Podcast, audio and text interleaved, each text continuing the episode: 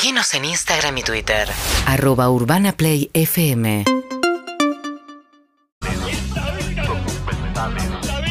Documen Juanes. Con Juan Ferrari. Documen Juanes. En Ver Doku, pero Bueno. tengo la NBA que me está corriendo porque todos los días te meten un partido estos guachos. Es verdad, hay mucha oferta en un montón de canales y también en plataformas. Succession. Y Succession está bueno. Pero Doku, la verdad que es uno de mis géneros favoritos. Me- De hecho, arranqué Maratón de Boston, perdón, Juan. No, dale, ne- eh, no me interesa, en el, Netflix. el primero vi, el primero para, para avión. eh, y la verdad que está muy bien contado, está muy bien Quedás hecho. muy prendido. No tengo lugar a donde meterlo, pero sé que en algún momento voy a ver los otros dos capítulos. Sobre todo porque la- lo interesante Me de- encantó. del primer episodio de la, de- de la tragedia en la maratón de Boston es que sos policía y tenés que marcar el perímetro No. de la escena del crimen. No. ¿Hasta dónde vamos? Como... Explotan dos bombas, aparte recién empieza, explotan dos bombas como a media cuadra de distancia. Las cámaras de seguridad, los tele, hay que revisar los teléfonos, había 100.000 personas, hay que revisar todos los teléfonos para encontrar algo. Hay un policía que creo que es- ya, ya lo viste porque se presenta al toque, que es el que tiene que hacer todo, todo este trabajo Sí. de perimetral y demás. Del FBI. Yo no puedo parar de pensar a lo largo de todo el documental y después me causó gracia porque terminó el documental y Eduardo me dijo, el, el héroe de todo esto es el chabón que corrió la maratón y después laburó tres días seguidos sin parar. Es ese policía que, vos imagínate correr La una corrió maratón. la maratón. La, la corrió, la corrió, la terminó y arrancó todo el quilombo. No, terrible, terrible. Esa es una de Ese las recomendaciones que, que pueden ir a ver. La comentamos hace un par de semanas. La semana pasada recomendamos un documental que lo voy a traer nuevamente para que lo veas vos. Se llama Si las paredes cantaran. Y es un documental sobre la historia de Abbey Road, sobre el Ah, estudio de grabación. uh, Increíble, lo dirige la hija de, de Paul McCartney, Mary McCartney. Mirá. La hija que tuvo con Linda. Y cuenta unas historias increíbles que van desde antes de los Beatles hasta eh, la única banda que fue expulsada de Abbey Road. ¿Te imaginas quién puede ser? Sex Pistols. No, un poco más de acá, pero también son medio complicados Un ellos. poco más de acá, Se de- pelean de la mucho. era, de la sí, era. sí, más Oasis. Oasis. Son dos boludos.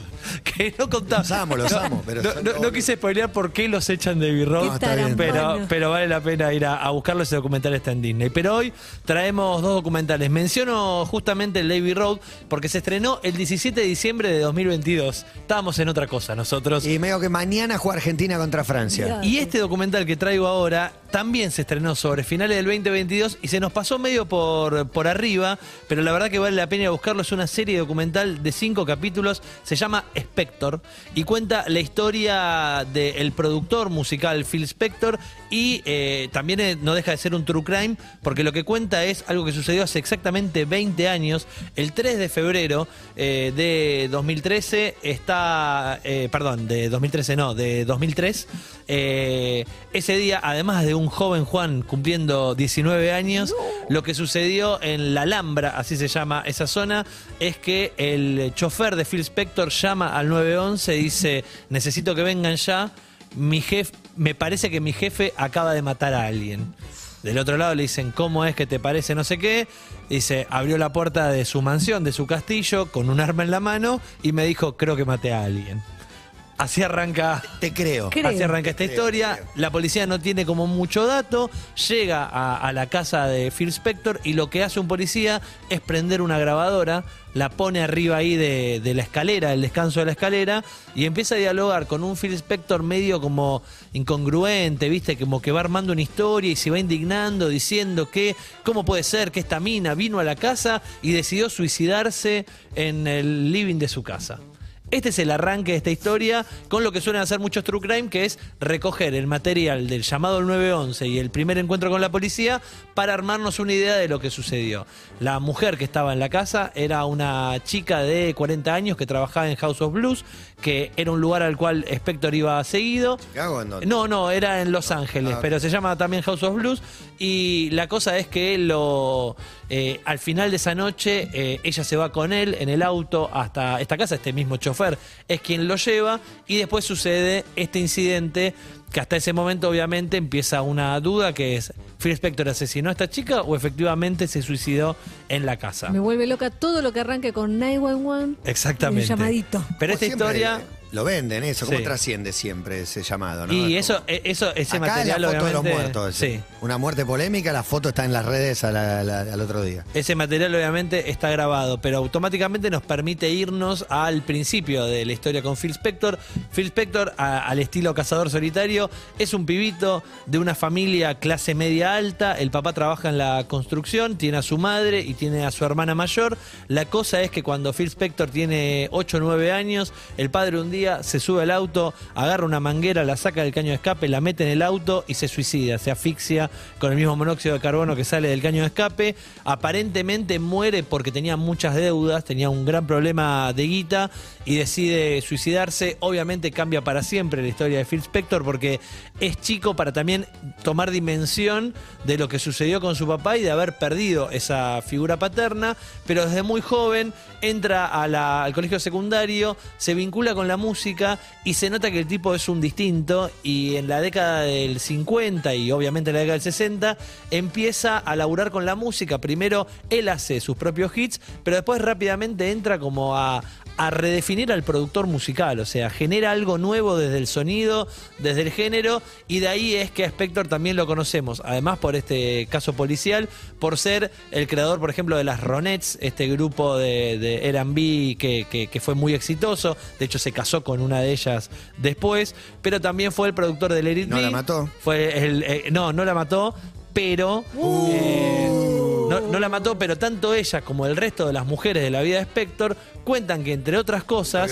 Spector era un tipo que necesitaba tener encerradas sus mujeres. Encerrada me Qué refiero necesidad con. rara, ¿no? Encerrada me refiero con Era llaves. Marisa Bali. Y ¿En un todas. cuarto las dejaba? Marisa Bali y Rodrigo. ¿no? Y todas comparten una misma declaración en situaciones distintas, que es que a todas en algún momento las encañonó.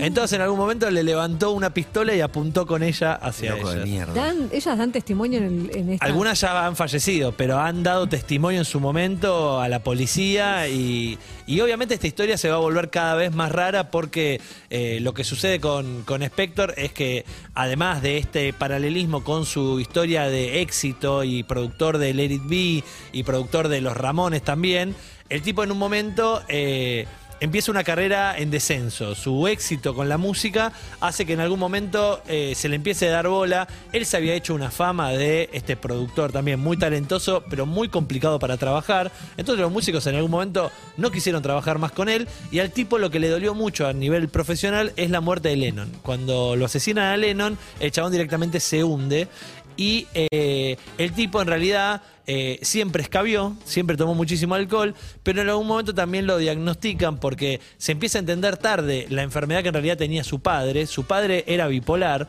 esto lo descubren por el diagnóstico que recibe su hermana mayor y termina obviamente en Phil Spector que lo terminan medicando, pero nunca deja de escabiar. Entonces mezcla la medicación psiquiátrica con eh, el alcohol. La cosa es que mientras su carrera se iba en descenso, había una joven promesa de la actuación, una chica que quería pegarla en Hollywood, que era esta mujer que a los 40 años es asesinada por Phil Spector. Era una chica que quería triunfar en el cine y que el documental trata de contar estas dos historias. Mientras uno cae, la otra sube, pero sube con muchos vaivenes porque Hollywood es muy complicado y ella es la que decide ir a la casa de Phil Spector intentando que su carrera tenga una oportunidad más, creyendo que de la mano de Phil Spector esto se podía dar y terminó en una tragedia enorme. ¿Es una actriz que podemos ya decir la vi en algún lado? Lo que pasa es que es una actriz de cine clase B. ¿Vieron Ok. todas esas eh, series de tele que daba Canal 13 al mediodía de mitología, tipo como Sí. Gina, la. eh, ¿Viste? Bueno.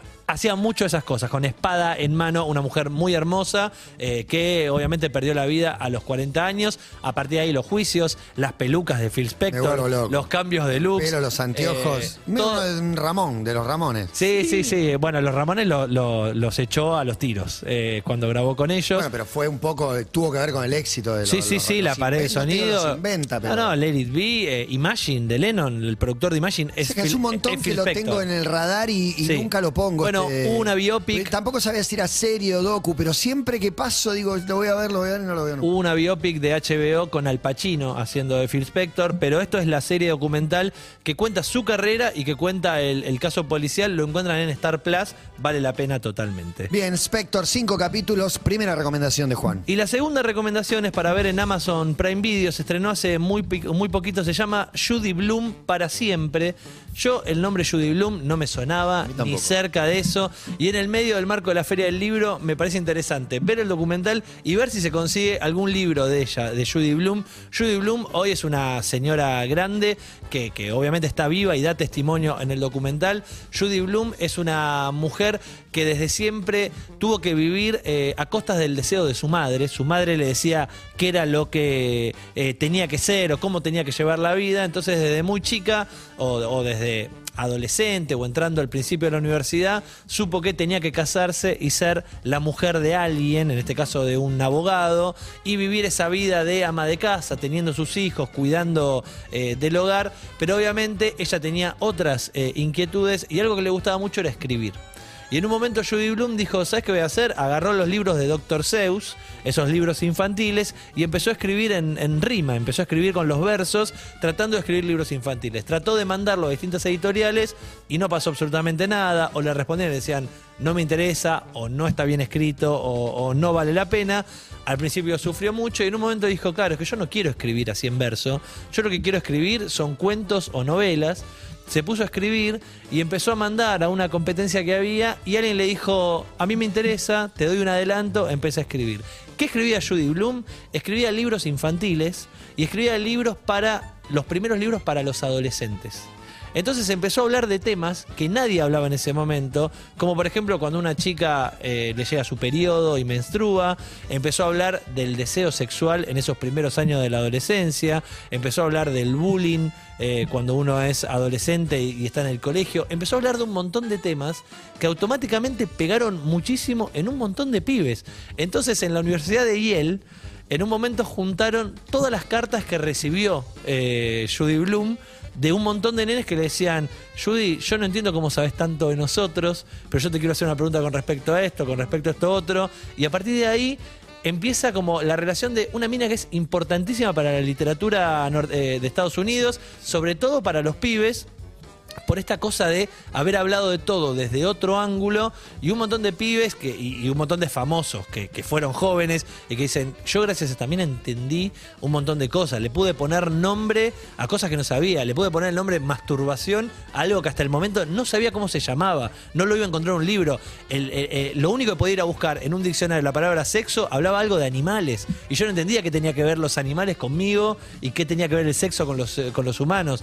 Todo eso en la voz de Judy Bloom, que es una escritora que el día de hoy obviamente se le siguen acercando personas, tiene una librería, vive en eh, Key West, en Florida. En Key West. en Key West, y, y se le acercan obviamente, sobre todo a pedir la firma en un libro, pero agradecerle gente grande. Qué guay, qué por, por- por haberlos ayudado tanto. Además, ella obviamente cuenta su historia porque tuvo que cortar con ese mandato familiar, con esa relación con, con el marido, con esa cosa de la ama de casa para convertirse en un bestseller. Una mina que empezó escribiendo estos libros, primero para niños, después para adolescentes y después también terminó escribiendo eh, las primeras eh, novelas para adultos, pero siempre no desde el lugar de eh, la, la literatura erótica ni calentar, sino desde poder hablar desde la naturalidad de también qué le pasaba a ella. Ella siempre dice que recuerda mucho cómo era su juventud y su adolescencia, que una vez que fue adulta no se olvidó de eso y que de alguna manera trajo a partir de su historia y también la de sus hijos a un montón de personajes que hoy directamente los que la leyeron dicen yo soy igual a tal, hablándole de personajes. Y Sos dice, re Carrie. Claro, bueno, en este caso Fuch, que eh, ella se inspiró en su hijo para, para crear un, un personaje de un nene. Pero bueno, la verdad que me encantó el documental, se llama Judy Bloom Forever o Judy Bloom para siempre. Está buenísimo y lo encuentran en Amazon Prime. En Video. Amazon, Judy Bloom Forever Y y, en Spector. Star Plus, Spector, de Exacto. cinco capítulos. Exactamente. Esto es una película, el de, Nombramos el de también Judy la maratón de Boston de, Sí. de Netflix Y- y, también me dijiste las paredes. Eh, Si las paredes cantaran en eh, Disney Plus. Y algo que mencioné la semana pasada y que voy a hacer campaña hasta que me muera Sí. es que está la nueva edición de Tiranos Temblad, el especial, Oh, 2020 no lo vi todavía. el especial 2022 de Tiranos Temblad. ¿Cuánto siempre dura? 25 minutos. Ese lo voy a ver a full. Y yo sigo recomendando el de Fantastic Fungi, el de Sí, los hongos. increíble. Antes estaba en También Netflix, está ahora no sé buenísimo. dónde Sí, está. está en Netflix, Está en Netflix. está en Netflix. Buenísimo. Cinco minutos para las 4 de la tarde. De un lado, el equipo de Carlo Ancelotti con Courtois, Carvajal, Rudiger, Alaba y Camavinga. Sí, el que jugó la final para Francia contra Argentina. Fede Valverde, el único rioplatense. Tony Cross, Luca Modric. Tres delanteros, Rodrigo Benzema y Vinicius Junior por el lado del Madrid, que es local. Del otro lado, Ederson. tres defensores, Walker, Rubén Díaz y Akanji, dos volantes mixtos, George Stone y Rodri, y cinco volantes delanteros, Bernardo Silva, Kevin De Bruyne y Kai Gundogan, Jack Grealish y Erling Haaland para la primera semifinal de Champions League. Estresado o no, Guardiola va al Bernabéu a buscar lo que hasta acá se le ha mostrado esquivo. Y ustedes escuchan a los 21 Pilots. Seguinos en Instagram y Twitter. Arroba Urbana Play FM